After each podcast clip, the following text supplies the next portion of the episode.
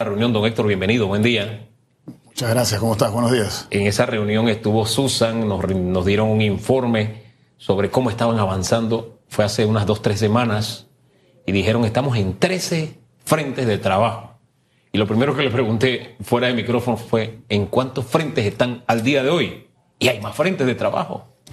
Por supuesto, eh, este tipo de obras van avanzando progresivamente, se han abierto eh, un par de frentes de trabajo adicionales. Podemos rescatar que ya tenemos cinco estaciones que se están construyendo en este momento, que son las estaciones en ese momento ya estamos construyendo la Ciudad del Futuro, Lomacobay, Arraiján, San Bernardino y la de Vista Alegre son estaciones que han iniciado hace un par de semanas. Seguimos avanzando eh, con un avance importante en el patio de talleres, que es el corazón de la línea 3 donde inician eh, los monorrieles, va a iniciar operación. Ahí tenemos un movimiento de tierra importantísimo donde ya se han estado instalando pilotes y próximamente estaremos empezando, iniciando las edificaciones de, los edificios administrativos. Ahí van los edificios de mantenimiento, administrativos, así que ya también se están iniciando obras importantes y también todo durante, mediante todo el recorrido del viaducto, sobre todo en los 18 kilómetros que van de Ciudad del Futuro a Panamá Pacífico, se están impactando ya con instalación de pilotes. Como sabes, son más de mil pilotes. Ya llevamos más de 100 pilotes instalados. A los 28 días, una vez las pruebas de resistencia de estos pilotes se logran, la resistencia de vida, según el diseño, entonces se empiezan a construir las pilas, que es una etapa importante que en este momento lo se está planificando para industrializar este proceso, que son las columnas básicamente que van en el viaducto. Ahora bien, nos decía que hay 15 frentes de trabajo. ¿Esto qué significa en cuanto a generación de empleo? Bueno, nos sentimos satisfechos. Como sabes, esta obra, eh, la pandemia eh, eh, tuvo retos importantes para iniciar esta obra y eh, es una obra que va a mejorar la calidad de vida a nivel de transporte de los panameños. También se volvió como una, una obra de reactivación económica en el que, cual el gobierno impulsó la obra. En ese sentido, y hemos logrado de febrero del 2021 a la fecha 1.800 empleos al día de hoy. En los próximos 90 días debemos llegar a 2.500 empleos y a final de año pensamos que debemos estar en 3.000 empleos directos, que, que sabes que tiene un efecto multiplicador en la economía, sobre todo en la área oeste. A propósito de empleo, nos decía el señor Mequita ayer que parte del entendimiento Capac Suntrax implicaba que las empresas que tienen contrato con el Estado tienen de alguna forma que reacomodar sus costos, hacer algunos ajustes para poder pagar el aumento. ¿Eso toca también al Metro de Panamá? Sí, por supuesto. Eh, eh, estos aumentos eh, van a ser, deben ser evaluados por el contratista por el equipo técnico del Metro y deben ser reconocidos. Y nosotros nos sentimos satisfechos de, que la CAPAC el Suntrack haya llegado a un acuerdo eh, y que el Mitrael haya hecho, su trabajo como mediador. Como sabes, hemos estado siete meses en la pandemia sin actividad económica en la industria de la construcción y hay algunos proyectos de Estado que, que son importantes. Es el gran promotor hoy en día, el Estado, en la industria de la construcción y nosotros en el Metro de Panamá llevamos adelante tres horas, así que es importante que no se que se le dé continuidad a la obra y no haya tenido este trauma de una huelga que se pudo evitar. ¿Ustedes están trabajando 24/7?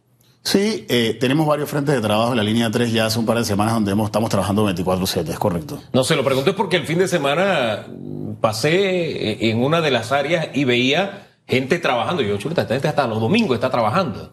Tenemos varios frentes de trabajo que estamos impactando eh, 24/7. Eh, como sabes, estos son obras muy dinámicas. Eh, algunos eh, trabajos se ejecutan, se adelantan, otros a veces se atrasan. Lo importante es mantener un cronograma, que nosotros seguimos manteniendo el cronograma original de Ciudad eh, del Futuro a Panamá Pacífico en los 54 meses de la orden de proceder. Ciudad del Futuro, pero en algún momento se habló La Chorrera, tres kilómetros nada más. ¿Qué tan posible es que de verdad se concrete esa posibilidad? Bueno, el, Con posible posibilidad.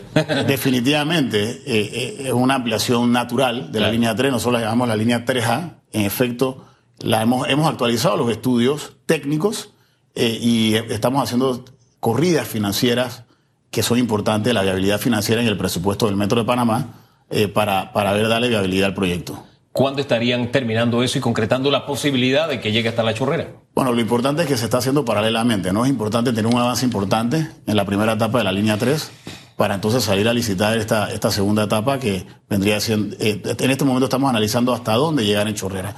Hemos analizado cuatro kilómetros de Ciudad del Futuro, donde ya eh, llegamos a, un área, impactamos a Chorrera. Ah, sí, ¿hasta dónde, cuál sería la terminal en la Chorrera para... que, han analizado? ¿Podría ser? Bueno, el estudio de Chorrera, eh, tenemos la línea completa hasta el Parque de los Libertadores. Sin embargo, es un poco complicado entrar a Chorrera. Las calles son un poco angostas y por tema presupuestario hemos estado analizando eh, a cuatro kilómetros que está en el área de Costa Verde o Plaza, al inicio Plaza Italia, lo hemos estado analizando en este momento. Creo que lo importante es complementar estas líneas o estas ampliaciones con los alimentadores eh, que alimentan estas estaciones, ¿no? Así que se está haciendo un análisis integral para ver cuál es la mejor solución. lo que son los trenes que van a utilizar esta línea, ¿cómo anda el ensamblaje de estos, de estos trenes? Bueno, eh, son monorrieles eh, de marca Itachi. ya se están definiendo. Los monorrieles también se tienen que hacer un, se tienen que aprobar los diseños preliminares, ¿no? Igual que la obra, ¿no? Así que ya estamos en una etapa avanzando de los motores que deben ser las potencias. Se tuvieron que hacer algunas simulaciones adicionales por algunos cambios que sabemos y ya están en las fábricas de Japón eh, iniciando el ensamblaje y comprando los, los, componentes de estos, de estos monorrieles, porque la pandemia también ha tenido un impacto a nivel de suministros de, eh, para la obra y para los componentes del monorriel. ¿Esto implica aumento de costos también? Bueno, el contrato eh, establece por unas fórmulas ya establecidas dentro del contrato los posibles aumentos de costos dependiendo de la variabilidad de algunos commodities como viene siendo el acero, ¿no? Eso está establecido en el contrato. Ahora bien, el tema mm, del túnel. Hace algunas semanas, primeras planas, este cambio de que pasó de una empresa a otra. ¿Qué fue lo que pasó, don Héctor Ortega? ¿Por qué ese cambio? Bueno, el diseño del túnel fue licitado, eh, fue adjudicado a una empresa, eh, el metro solicitó eh, un seguro de responsabilidad profesional de diseño, que es común en este tipo de proyectos. Sin embargo, con la pandemia el, mercado de reaseguros ha, cambiado mucho y el contratista no pudo cumplir con lo que exigía el pliego de cargos. Sin embargo, sí hizo un adelanto importante de los diseños, sobre todo en la parte preliminar. eso lo estamos evaluando para reconocerlo.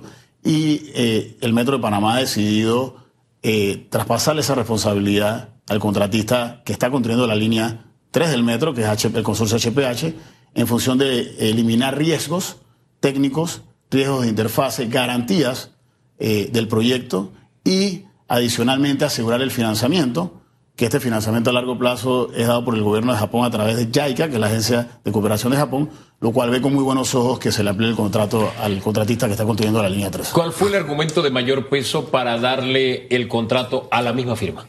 Bueno, eh, el cronograma de trabajo originales de 54 meses.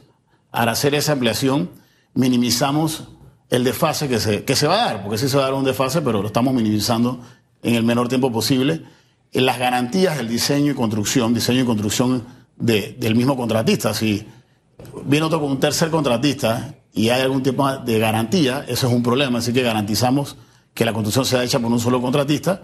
Eh, el financiamiento es importante. Esta obra ya tiene un financiamiento, sobre todo en estos momentos eh, eh, es otro factor importante y las interfaces de un posible tercer contratista en la obra. Oh, hombre, con la medida nos aseguramos que no nos ocurra lo mismo que con el puente centenario. Tal vez se nos ha olvidado que con el puente centenario se dio un fenómeno.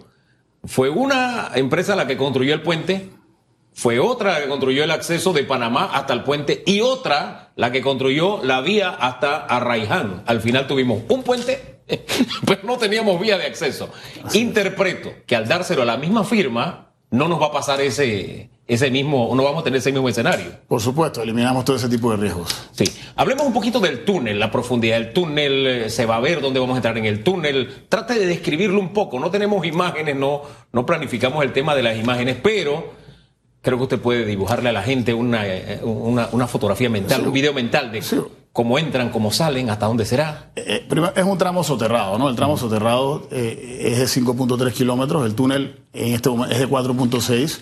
Eh, nosotros vamos a iniciar en el área oeste, en el área oeste de Panamá Pacífico. Eh, vamos a cruzar el canal de Panamá con una pendiente de 3.6, básicamente del área oeste hacia, hacia la ciudad de Panamá. El punto más bajo se da en el cauce del canal, de la marea promedio, 64 metros de profundidad, el punto más bajo, y de ahí vamos subiendo, cruzamos. ¿Y, del lecho del canal al, al túnel qué distancia hay? Como está diciendo, de la marea al túnel y del lecho del canal al túnel, ¿cuánto 19 metros tenemos de distancia. Eh, eh, es un, diámetro y medio que tenemos adicional. Eh, y de ahí subimos, cruzamos por el trazado por debajo del, del, Panama Ports, ahora mismo del puerto, y llegamos a la estación de Balboa. Por eso digo que es un tramo soterrado. La estación de Balboa originalmente era elevada, ahora es soterrada ya el diseño preliminar, ya están en la parte, ya, ya están diseñando, haciendo el diseño básico, que es importante porque hay obras complementarias que se requieren para cuando llegue la máquina, la tuneladora, ya estén listas. Y de ahí, de la estación de, de Balboa, ya hacia, hacia, sube hacia Albrook, con la pendiente hacia Albrook, eh, termina con una semitrinchera, como está actualmente, y sale a, a la altura de Albrook, donde hay otra estación que va paralela a la estación actual. Es decir, va a pasar por debajo también del lecho del río Curundú, que está soterrado a propósito. Correcto. ¿Ah? Es correcto. ¿Qué, qué distancia hay entre el lecho de ese río que va en un cajón y el túnel que va a pasar por El debajo? promedio de la distancia de cuando ya salimos del, del, del, del mar es de 35 metros. 35 metros. Ahora bien, eh, la pendiente de bajada me dijo que era 3 metros, 388, 388, sali- ajá. saliendo hacia el área este y 3 3.6 hacia el oeste. 3.6 hacia el oeste. Esa es- bajamos y salimos hasta allá. Oye, va a ser todo un recorrido y cambia la estación de Balboa que va a ser soterrada. Ahora va a ser una estación soterrada. Es importante tener una segunda estación en el área oeste por si hay algún problema en alguna de las estaciones puedan llegar y, y- y poder evacuar a los pasajeros. ¿no? Ahora bien, va a haber cambios en el área de Albrook, en la misma estación de Albrook, porque tomemos en cuenta que va a haber una marejada de gente que vendrá del oeste y no sé si se contemplan ampliaciones, qué sé yo, en la estación de Albrook, en lo que será ese entronque. Sí, eh, el contrato incluye una ampliación Sí. de, de la estación, básicamente el doble de lo que tenemos ahora mismo. Eh, ahí va a haber una ampliación de la estación porque eh, la proyección es recibir, una vez inicia la operación, 160 mil usuarios que van a venir del área oeste a la ciudad de Panamá, línea, llegan a, la- a Albrook y entran a la ciudad de Panamá con, con la línea 1, ¿no? Ahora bien, las tuneladoras, cuando llegan a Panamá ya se contrataron. ¿Cómo anda ese tema de las tuneladoras? Sí, el, el túnel es de 13.2 metros de diámetros. eh, metros es importante, esa es la, la dimensión del túnel. Eh, una tuneladora es, eh, es hecha a la medida, ¿no? Según las características del suelo, según el tipo de proyecto, ¿no? Toma aproximadamente 16 meses diseñarla, porque también hay que hacer un diseño y construirla. Ya el consorcio HPH está en la negociación para la solicitud de esta tuneladora para ver si el próximo año, a finales del próximo año, ya nosotros estemos haciendo el trabajo del túnel. ¿Cuándo deberían estar llegando las tuneladoras? Entonces, a fines del El próximo, año. próximo año debemos iniciar el- la tunelación. El es último trimestre del próximo año. El último trimestre del próximo año llegan las tuneladoras. Eh, ¿Hay algo más que se me quede en lo que es la ampliación de la línea 3? Creo que lo hemos cubierto todo. Ese no es el único trabajo que está haciendo el Metro de Panamá. Ah, también se está extendiendo la línea hacia el norte, hasta Villasaita. Háblanos un poquito de cómo se está avanzando. Yo también he estado por ahí dándome una vuelta yendo al Valle de San Isidro. Yo me crié en el Valle de San Isidro, en calle E, ahí detrás de la Boca de Lobo. En una época en que no había, las carreteras eran de lodo, eran de tierra. En esta época comenzaba el lodazal, eso era tremendo, no se hacía fila para coger agua de madrugada, a las 2 de la mañana no cogía agua, pero en fin, eso es historia, ha cambiado mucho esa zona. Están ustedes llegando hasta Villasaita, hablemos de cómo está avanzando. Sí, este es un proyecto que tiene un 20%, aproximadamente un 20% de avance. Eh, se ha avanzado, ya se puede apreciar el viaducto. Si usted sí. eh, recorre esa área, puede ver el viaducto. También se están construyendo las pilas, que son las que soportan eh, las, las vigas. Eh, se están construyendo las vigas en la planta de prefabricados, hay un avance importante. Eh, en el mes de mayo, finales de mayo, junio, ya deben empezar las instalaciones de las vigas, así que se va a, apreciar este viaducto de 2.2 kilómetros. Esta- este proyecto tiene una estación terminal, o sea, una estación más grande, más completa, la que nos va a facilitar la operación de, de la línea 1. Adicionalmente va a tener unas plazas de estacionamientos, van a ser las primeras plazas de estacionamientos que vamos a tener en el metro, que vamos a facilitar a nuestros usuarios este valor agregado donde pueden estacionar sus carros y poder eh, abordar el metro. Eh, ya estamos en la instalación de pilotes, terminando la instalación de pilotes de la estación. Ya echaron abajo, la- ahí donde van a estar los estacionamientos, ya echaron abajo el local que había ahí de La ULAP. de- la ULAP del de seguro. Sí, la unidad de atención primaria del Seguro Social, eso es un terreno del Seguro Social. Nosotros hicimos un convenio donde vamos a construirle eh, una policlínica media al Seguro Social que va a atender a, los, a, los usuarios, a los residentes del área norte. Es parte del compromiso del metro. Eh, ya se demolió, como recuerdas, ahora eh, nosotros eh, remodelamos un local enfrente de, de, de esta ULAPS para, que, para no afectar a los residentes del área y en estos momentos ya está haciéndose el movimiento de tierra donde van a estar edificadas el intercambiador, los estacionamientos, la estación y la, y la clínica. ¿Cómo funcionarán estos estacionamientos? ¿Serán públicos gratuitos? serán, estarán administrados por una empresa privada, serán en concesión, no sé. Bueno, la ley en este momento no lo hemos definido, es probable que se pueda tercerizar en una concesión o lo administre el metro, lo que sí es importante que eh, se va a cobrar por lo menos el que, que, se puedan mantener estos estacionamientos, ¿no? que podamos darle un buen servicio a nuestros usuarios. ¿Cuántos espacios de estacionamiento tendrá? Eh, eh, inicialmente el proyecto tenía 800 plazas de estacionamiento con la adición de la policlínica, que no estaba contemplado originalmente. Lo hemos, eh, hemos disminuido a 630 plazas de estacionamientos. Bien, oiga, este tema de los estacionamientos es importante porque de alguna forma en los metros uno tiene esa ventaja en los diferentes países. Siempre hay edificios de estacionamiento, hay, hay plazas, qué sé yo. Pero en Panamá se da una tónica bien interesante y es que al no tener estacionamientos, la gente sale y muchos buscan enseguida un taxi. El gran problema es que tenemos prácticamente piqueras de taxis ocupando una vía en las rutas normales. Eso es algo que se ha buscado algún nivel de, solución, de entendimiento, porque cada uno usa unos tranques. O sea, lo que usted se gana en tiempo usando el metro, cuando sale, el tranque que se le forma porque los taxis quieren hacer piquera en áreas que no están destinadas para ello, eh, eh, provoca un dolor de cabeza tremendo. ¿Ha habido algún nivel de entendimiento, de comunicación para evitar esto? Bueno, nosotros tenemos retos importantes, ¿no? Eh, en el metro. continuamente analizamos y, tratamos de resolver este problema. yo creo que lo importante es ordenar estos taxis, sobre todo, y darles los espacios en las estaciones para que también tengan la facilidad de ir y recoger a nuestros, a nuestros usuarios. Nosotros en línea 3 hemos contemplado estas estaciones áreas para que los taxis, eh, los buses, inclusive los ciclistas puedan llegar a, nuestras facilidades de manera correcta y no eh, entorpezcan el, tráfico o afecten los tráficos o, los... Hombre, es, un tema en que, bueno, tiene que ver es la autoridad de tránsito, pero al final hasta los propios taxistas se pueden organizar ahí en el área de de la caja de ahorro de la vía argentina, ahí hay un terreno baldío, hombre, de pronto los propios taxistas se ponen de acuerdo, lo alquilan y, establecen algún nivel de orden. El tema es no perjudicar el tráfico. Esa es una práctica que no solamente se da en el metro, se da en otros lugares.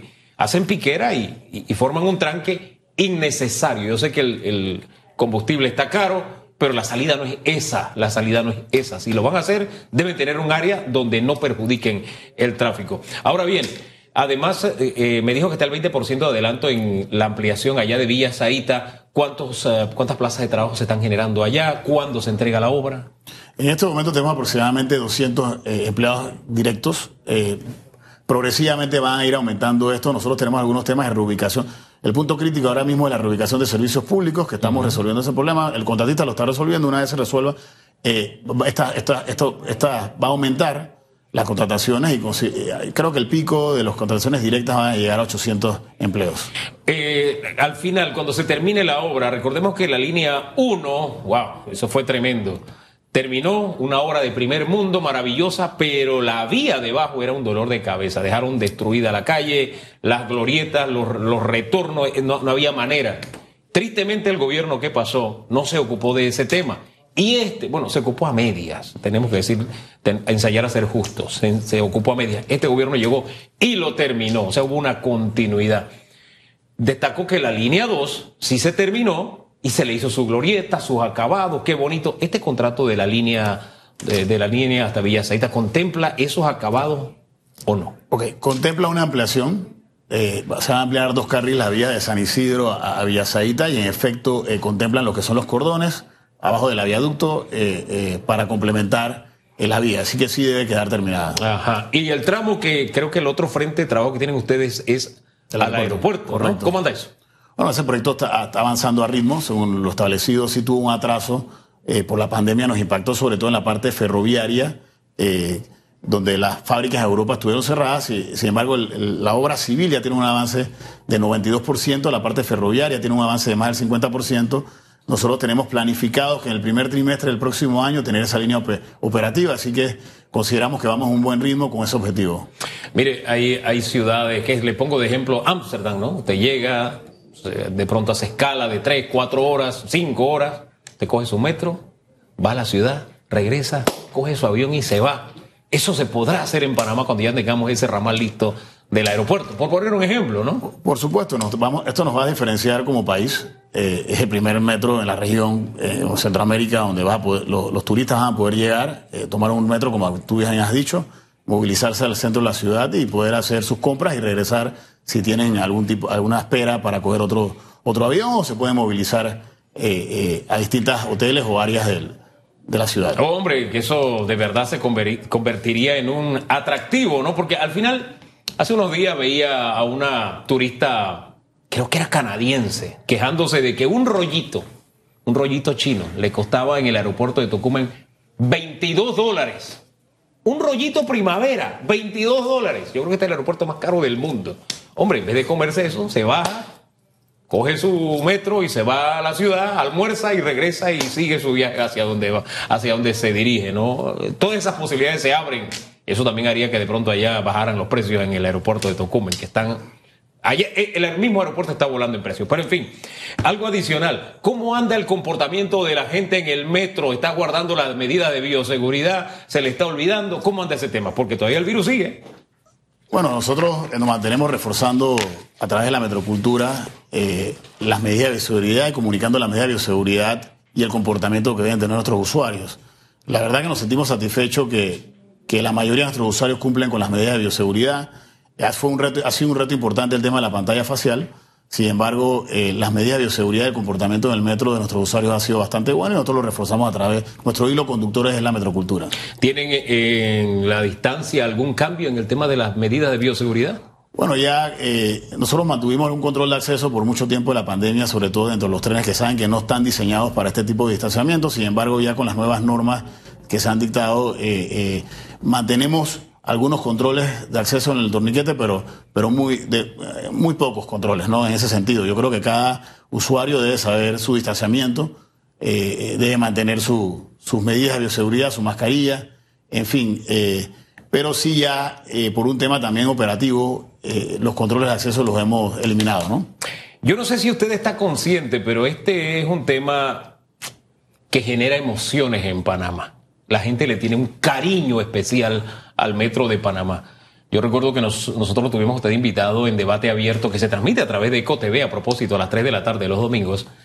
Eh, lo tuvimos hace algunos meses y ese fue el momento pico de audiencia. Es decir, la gente está pendiente de lo que hace el metro, la gente tiene una estima especial respecto al metro.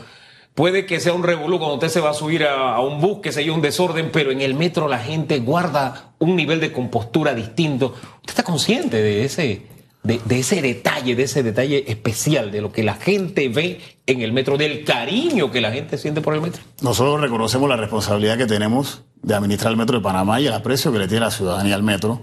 Eh, definitivamente el metro llegó para cambiarle la vida y mejorarle la vida a miles de panameños por eso es importante mantener el plan maestro y seguir estudiando las próximas líneas, obviamente, eh, a través del plan maestro que ya tiene el Metro de Panamá establecido al 2040 y, definitivamente eh, eh, le ha traído un mejoramiento en la calidad de vida a las personas importante y debemos cuidar eso. Fíjese que en Bogotá se inauguró el Metrocable hace poco, no hace muchos años, dos, dos tres años tiene el Metrocable de haberse inaugurado, ¿no? Que ha sido un complemento. Ciudad Bolívar, en Bogotá, es una de las áreas, era una de las áreas más difíciles, área roja, en la periferia de, de, Bogotá, y ahora se conecta a la ciudad a través del metrocable, ¿no? En Panamá se ha hablado mucho de metrocable para San Miguelito, qué sé yo, y todo esto. ¿Qué tanto se ha avanzado en eso? ¿Es posible eh, eh, que se realice? ¿Es compatible una obra con la otra? ¿Es excluyente? No sé. Bueno, sí, definitivamente el metrocable tiene unas ventajas dependiendo de las características eh, de las ciudades, ¿no? Eh, nosotros vemos viable un metrocable en el área de San Miguelito por el tema de la, de la, topografía y se ha estudiado, eh, hay, ya hay unos estudios preliminares del metrocable de San Miguelito donde llegarían a la estación de la Cincuentenario en línea 2 y, y pasaría a Vía España también, desde Vía España, perdón, donde hay una zona paga de mi bus, llegaría a la estación de la Cincuentenario y de ahí subiría a San Miguelito hasta Nueva Libia, aproximadamente unos 7 kilómetros nosotros sacamos una licitación hace unos meses atrás de los estudios de perfectibilidad, que son los estudios iniciales que se deben dar. Lamentablemente quedó desierta.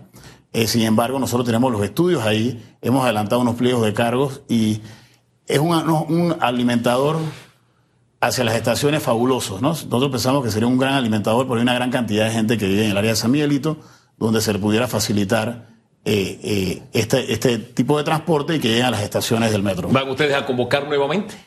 Bueno, lo estamos evaluando también, como le dijimos, el tema de la ampliación a, a, es un tema presupuestario, pero sí tenemos los pliegos de cargos bastante adelantados. Oye, otro metrocable que sería interesante es uno que salga desde, no sé, desde, y se me ocurre así a lo loco, ¿no?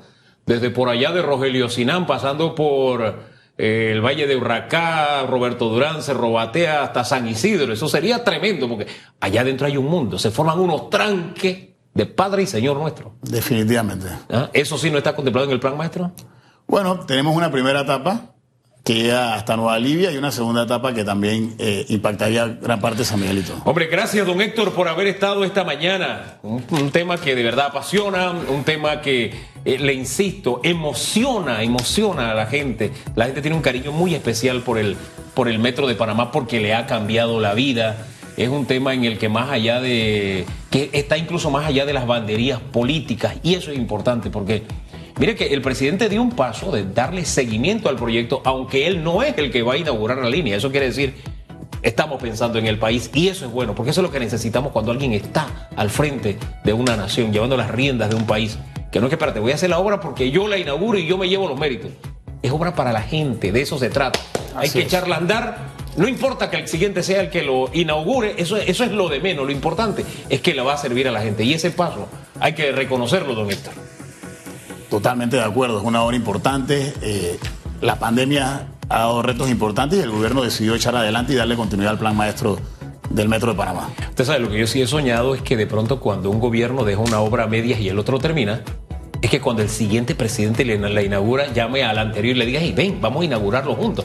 Yo aspiro a que en algún momento tengamos esa madurez que los presidentes estén. A mí me encantó cuando Varela le entregó, se, reunió y la clavante que se vea con el presidente, eso me encantó. Yo creo que sigamos en ese madurar, porque lo permanente es la República, lo permanente es el país. Eso es lo importante. Más allá de quién es presidente, quién está al frente, de qué partido, de qué sé yo, no. Lo permanente es el país, lo importante. Don Héctor, le reitero las gracias.